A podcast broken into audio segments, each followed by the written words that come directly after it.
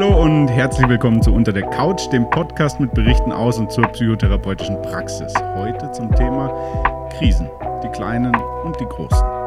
Mein Name ist Salvador Glaser. Mein Name ist Claudia Erzberger. Claudi, wie geht's dir? Gut. ja, nein, sehr gut. Ähm, ich habe gerade noch sehr viel gewerkelt und geschafft und vorangebracht, deswegen bin ich ganz zufrieden. Alright. Es wird so ein bisschen Frühling. Die, die Hoffnung ist da. Ja, bin mir noch nicht so sicher, aber ja, wir hoffen. Bevor wir ins Thema einsteigen und in der Folge ankommen, ähm, liebe Leute, vielen Dank für euren Support und euer anhaltendes Interesse. Ich finde es ja mega gut, wenn wir von euch zu hören bekommen und lade deshalb auch nochmal alle ein. Meldet euch bei uns, wenn euch was stört oder wenn euch was besonders gut gefällt, ihr Nachfragen habt oder ihr euch zu manchen Sachen vielleicht auch tiefere Einblicke wünscht. Finden könnt ihr uns im Internet unter www.unterdercouch.de oder auch auf Instagram unter demselben Namen. Gut. Aber zum Wesentlichen, was war die Woche besonders scheiße? Scheiße. Ja, ich war mal gespannt, was kommt eigentlich zuerst? Was war die Woche gut, was war die Woche scheiße? Aber gut, was war die Woche scheiße? Was mich die Woche echt hart genervt hat, war, dass wir ähm, neue Fenster in der Wohnung bekommen sollen mhm. und äh, wir die ganze Bude auf den Kopf gestellt haben und alles auseinandergebaut haben und dann kam keiner, weil, oh Wunder, es hat geregnet. Ja. Und jetzt ist halt immer noch mega Chaos und es war aber immer noch keiner da und who knows Geil. when they are coming again. Und das äh, ist echt hart nervig. Aber das gut. ist, das ist berechtigt scheiße. Yes. Wann, wann würdest du sagen, kriegst du die Krise? Oft. Täglich. Also, ich meine, wir hatten es ja mit dem Narzissmus letzte Woche, dass das äh, ein Spektrum ist und mit der Krise verhält sich es wahrscheinlich auch sehr ähnlich. Also, dass, äh, wenn man sagt, dass man die Krise kriegt, dass man nicht notwendigerweise tatsächlich eine Krise kriegt. Aber so, wie, wie, wie äußert sich sowas? Wo kommt man an den Punkt? So eine richtige, richtige Krise meinst du jetzt? Nee, nee, also woher kommt dann überhaupt so dieser Krisenbegriff? Also wann, wann ist man, ist das eine emotionale Überforderung? Ist das äh, ein Überquellen von Emotionen? Äh, wird da irgendein Scheitelpunkt überschritten, sodass äh, man in den Modus kommt, in dem man sagt, boah, entweder bewusst oder unbewusst befindet man sich jetzt in der Krise? Ja, also ich würde oder ich würde es als Kombination auch sehen, ne? So dieses, ich bin überfordert und aus der Überforderung heraus ist dann einfach so meine Anspannung schon so hoch, ne, dass dann irgendwie die kleinste Kleinigkeit ausreicht, weil ich den Schirm vergessen habe, obwohl es regnet und ich gefühlt ausflipp und die Krise kriege, obwohl es eigentlich ja nur eine Kleinigkeit war, es eigentlich gar nicht so schlimm war, aber weil ich eigentlich schon so einen hohen Pegel habe, der sich schon so angestaut hat über viele, viele andere Kleinigkeiten, kann ich das irgendwann nicht mehr kompensieren ähm, und dann schwappt das fast so über. Mhm. Ähm, und am Ende, glaube ich, würde ich sagen, ist es halt vor allem auch entscheidend, so dieses, eben, wo ist es zu viel und wie ist es auch was steckt auch in meiner Bewertung? Also ist es immer noch eine Herausforderung? Kann ich es irgendwie noch handeln? Habe ich irgendwie das Gefühl, es macht sogar vielleicht Spaß? Irgendwie ich erlebe mich als besonders belastbar, als besonders tatkräftig. Und wo kippt es aber dann, dass ich das Gefühl habe, jetzt wird es wirklich überfordern, weil ich irgendwie gar keine Zeit mehr habe oder ähm, vielleicht auch mit der Aufgabenschwierigkeit oder je nachdem, was ansteht. Also ne, entweder die Summe der Dinge oder den, die Schwierigkeit der Aufgaben mich am Ende überfordert und ich es eben nicht mehr als Herausforderung wahrnehmen kann. Mhm. Äh, in, in meiner Wahrnehmung gab es früher, das heißt in der Generation unserer Eltern, nur die eine, die eine große Krise. Also die, die Midlife Crisis. Und, mhm. und die hatten gefühlt auch nur Männer und Teil der Bewältigungsstrategie war dann eben auch die Anschaffung eines Porsches oder eines Motorrads oder eines Rennrads und ja, irg hey, irgendwas Rennrad. mit Fortbewegung, ja. Und ein Porsche, ja. Den nicht, schade. ähm, aber wie, wie ist das mit der Wahrnehmung? Hat sich, hat sich da was verändert? Weil so gefühlt befinden wir uns jetzt eigentlich permanent im Krisenmodus. Ja, fühlst du dich so? Sollen ja. wir darüber sprechen? Ist zu spät. Oh, okay. Ähm, ich weiß es nicht, ob wir uns permanent im Krisenmodus befinden. Würde ich irgendwie gar nicht so sagen oder irgendwie so erleben. Ich glaube, was wahrscheinlich schon der Punkt ist, ist, dass unsere Generation oder vielleicht auch die jüngeren Generationen sind jetzt auch schon so alt. oh. Ja. Äh, Glaube ich halt schon mehr drüber nachdenken, so ein bisschen über dieses, was will ich eigentlich vom Leben, was ist mir wichtig, wie will ich mich auch selbst verwirklichen, mhm. sich auch irgendwie selbst optimieren wo ich jetzt unterstellen würde, dass vielleicht die Generation unserer Eltern oder Großeltern da gar nicht so viel drüber nachgedacht haben. Unsere Großeltern, die vielleicht eher noch Kriegsgeneration waren, da ging es sogar mehr ums Überleben. Unsere Eltern vielleicht auch eher noch die waren, die gesagt haben, ja, ne, ich habe irgendwie meinen Job, den stelle ich auch nicht permanent in Frage, der gibt mir genügend Geld, um meine Familie zu ernähren, ist okay. Ne? Und ich glaube, wir leben immer sicherer, sodass wir uns dann aber über immer mehr auch so Selbstverwirklichungsgedanken ja, bewusst werden und uns das vielleicht auch schwieriger macht. Mhm. Es ist, äh, wie, es ist vielleicht auch so einfach ein größere, äh, eine größere Vielfalt an Möglichkeiten und vielleicht auch wirtschaftlich instabilere Lagen. Also, dass es einfach diese Stringenz nicht mehr gibt, dass du du machst deinen Schulabschluss, dann äh, machst du eine Ausbildung oder studierst was und dann steigst du in den Beruf ein und diesen Beruf wirst du bis ans Ende deiner Arbeitstage eben behalten. Und du wirst in dieser einen Firma sein und dann irgendwann dein 35-jähriges Firmenjubiläum feiern und dein Motorrad kaufen. ja. Ähm, nee, genau, das ist ja das, was ich meinte, dass äh, eben so dieses wir haben immer mehr Möglichkeiten oder wir können uns auch über diese, ja, auch Sinnfragen, ne? was möchte ich wirklich, wie kann ich mich selber bestenfalls äh, optimal entwickeln, fördern ähm, und irgendwie steht mir gefühlt alles offen, macht es uns halt irgendwie schwieriger, als wenn es irgendwie vorgefertigt ist. Ja, und deswegen, das glaube ich schon, dass wir deswegen irgendwie schneller in die Krise kommen, weil wir da auch schneller überfordert sind oder vielleicht auch mehr Angst haben, Fehler zu machen, Angst haben, in die falsche Richtung zu laufen, Angst haben, wenn ich in die eine Richtung laufe, verpasse ich ja das, was in der anderen Richtung stattfindet. Ne? Und dann weiß ich schon gar nicht mehr, weil es gibt ja irgendwie so viele tolle Möglichkeiten. Und wenn ich mich für eine entscheide, entscheide ich mich aber halt auch gleichzeitig gegen alle anderen tollen Optionen.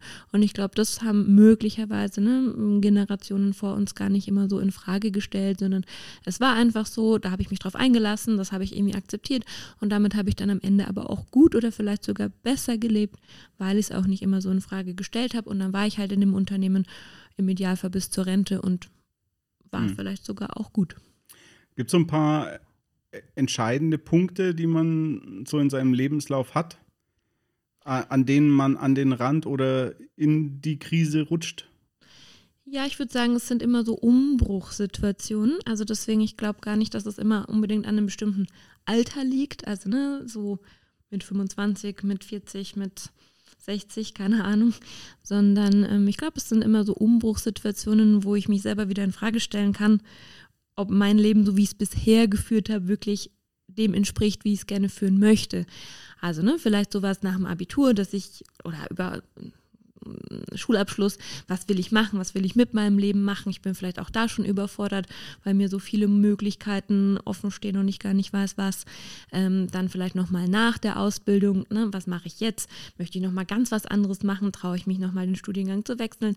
Keine Ahnung, ne? Also solche Fragen, ähm, vielleicht aber auch, ne, dann irgendwann will ich Familie, will ich keine Familie, wie soll mein Leben überhaupt aussehen, möchte ich lieber irgendwie reisen und die Welt entdecken, möchte ich irgendwie mich setteln und ein Haus kaufen, ähm, also ne, immer da, wo irgendein Umbruch stattfindet, entweder weil ich davor stehe und mich frage oder weil es auch so passiert. Und ich glaube, da sind sich manche Menschen auch nicht immer bewusst, dass vielleicht auch sowas wie die Geburt von dem Kind, vielleicht auch eine Hochzeit, ähm, schon auch immer was Negatives mit sich bringen kann, im Sinn von, ich bin wieder vor neuen Herausforderungen gestellt, wie soll mein Leben jetzt weitergehen? Wie lebe ich meine Partnerschaft weiter? Wie kriege ich irgendwie das wieder gebacken mit meinem bisherigen Alltag? Was verändert sich in meinem Alltag? Was muss ich irgendwie umstrukturieren?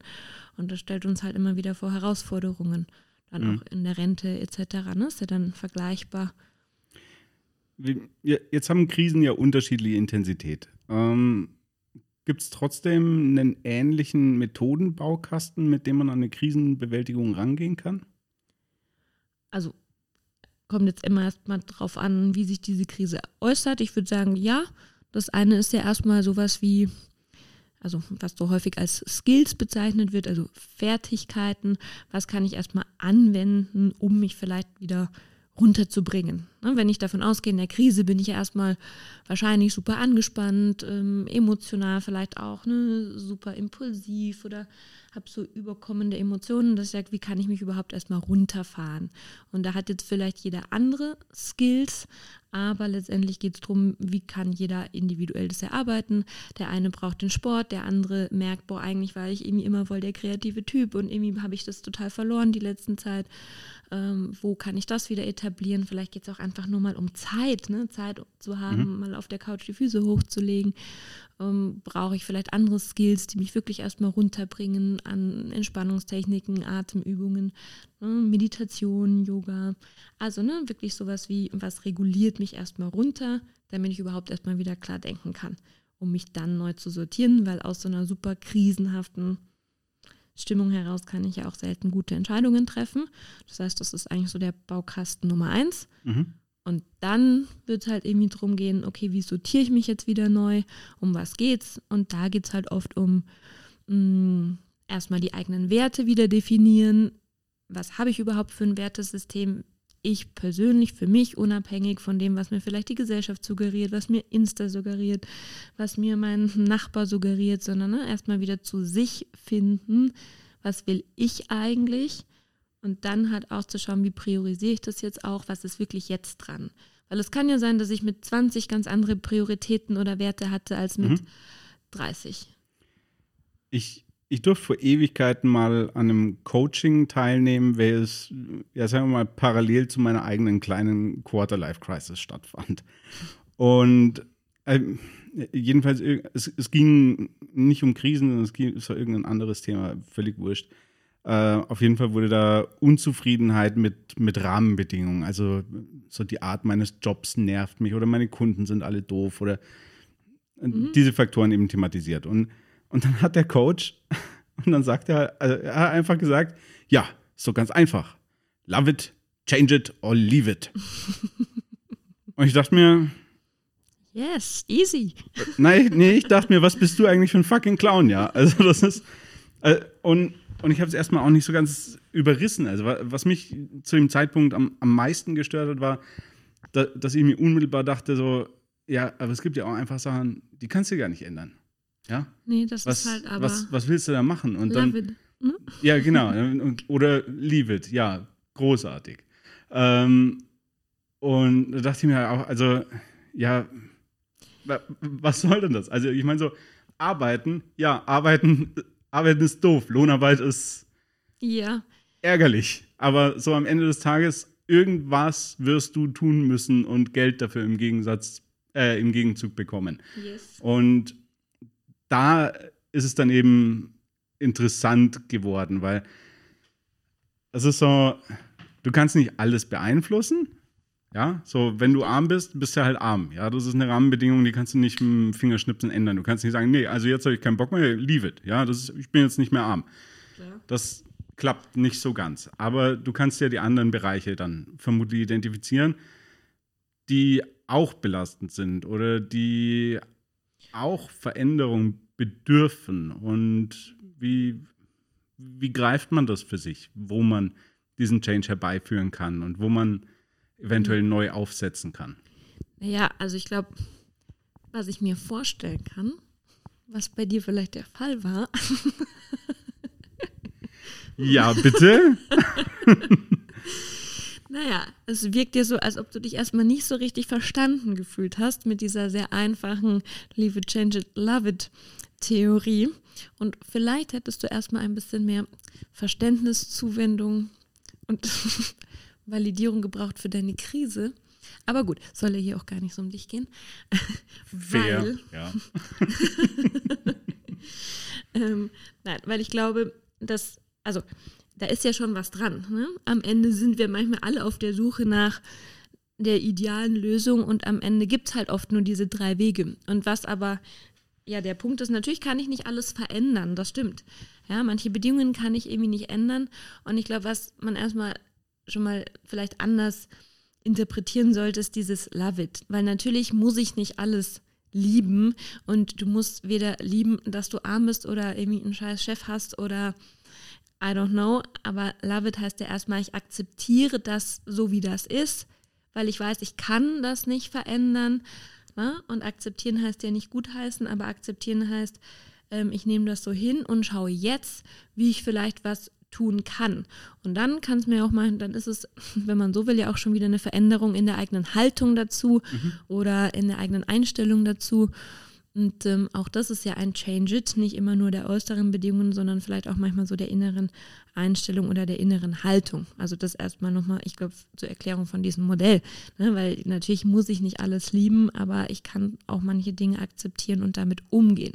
Also interessant, weil ich habe es ein bisschen exklusiver gesehen. Also entweder ich liebe was oder ich muss es halt verändern oder abhauen. Ja, das glaube ich nicht. Ne? Weil, also ich meine, wenn dir in deinem Job irgendwas nicht gefällt, oder es wird ja wahrscheinlich in jedem Job bei jedem Menschen irgendwas geben, wo man sagt, hey, das finde ich scheiße und ich muss nicht alles lieben, aber ich kann dann vielleicht auch die Punkte finden, wo ich sage, ähm, die sind aber besser oder die überwiegen für mich. Keine Ahnung, weil ich sage, äh, mein Chef, äh, der geht mir irgendwie ziemlich auf den Zeiger, aber ne, die Arbeit macht mir an sich Spaß. Ich fühle mich da auch irgendwie wohl. Ähm, mein Gehalt am Ende des Monats ist eigentlich auch ganz in Ordnung und ich sehe für mich vielleicht auch Entwicklungspotenzial.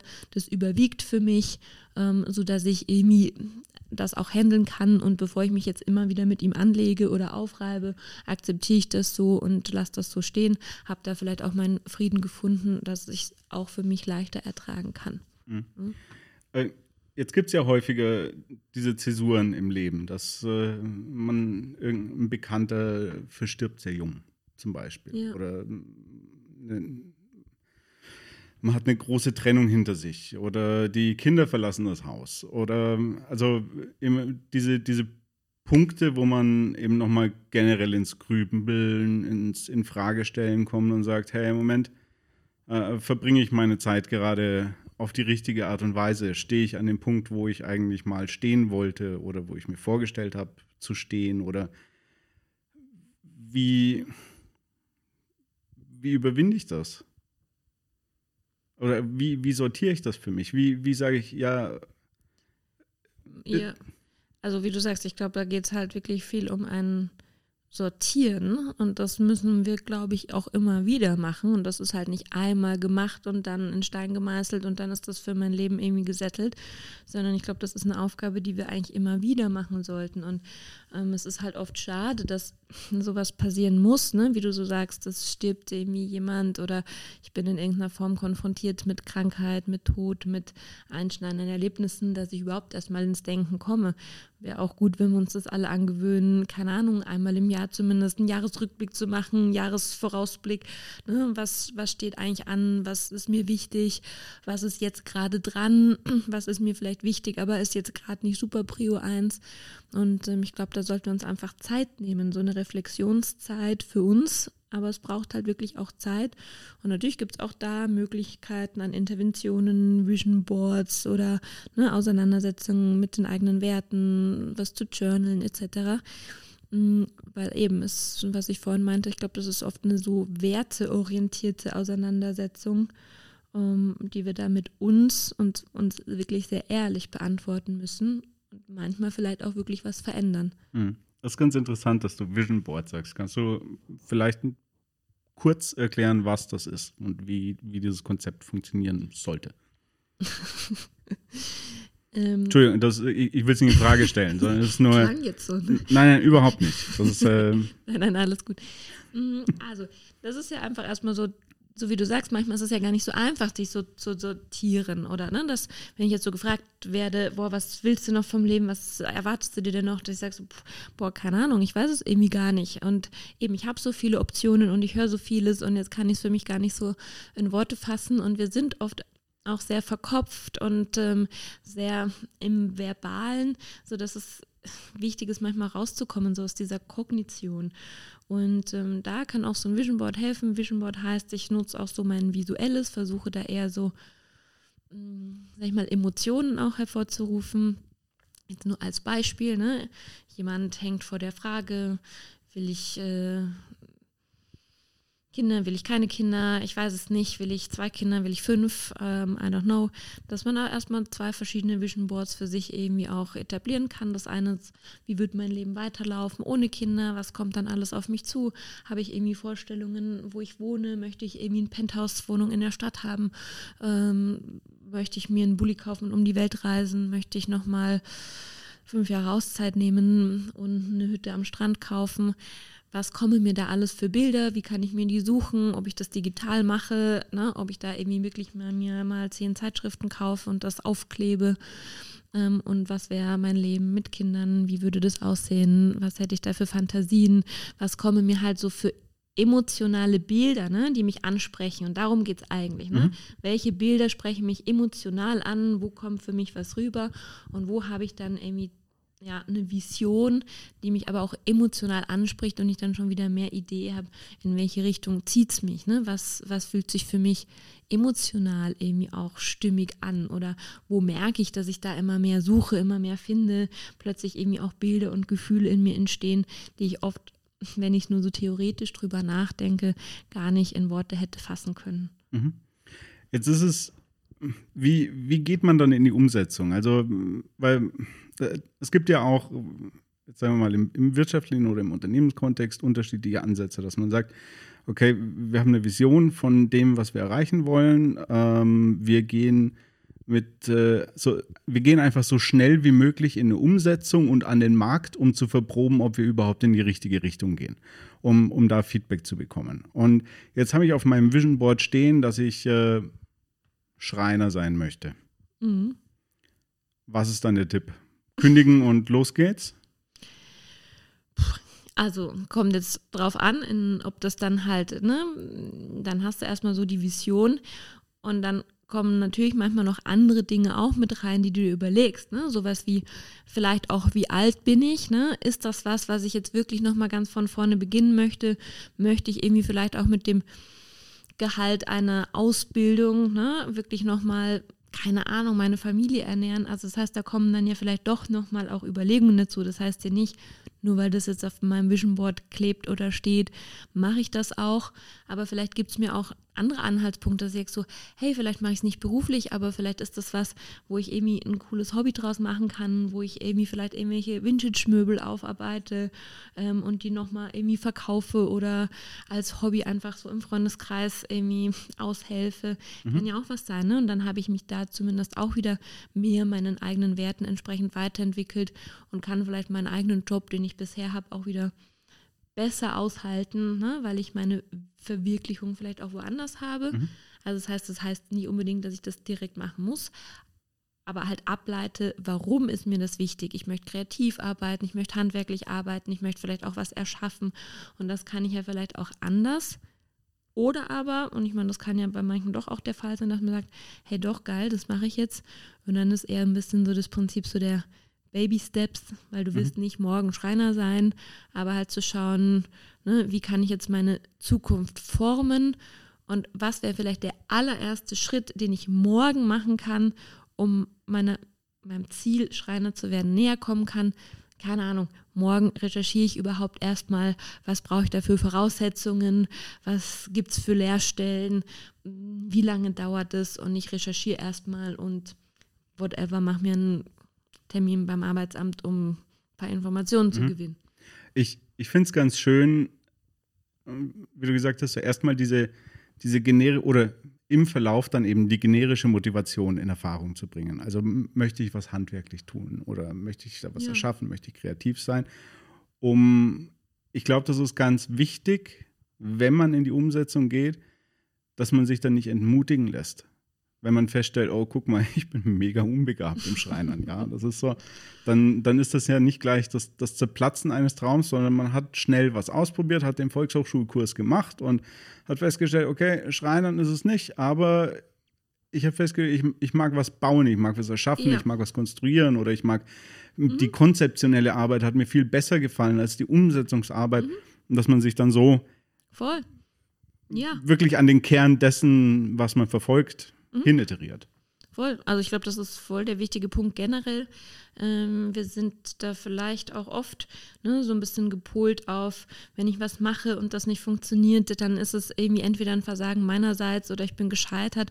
Und das ist ja eigentlich auch schade, weil letztendlich kann ich auch immer sagen, naja, ich bin halt auch wieder eine Erfahrung reicher oder nur weil ich das gemacht habe, weiß ich jetzt vielleicht auch, was ich nicht will oder in welche Richtung das geht.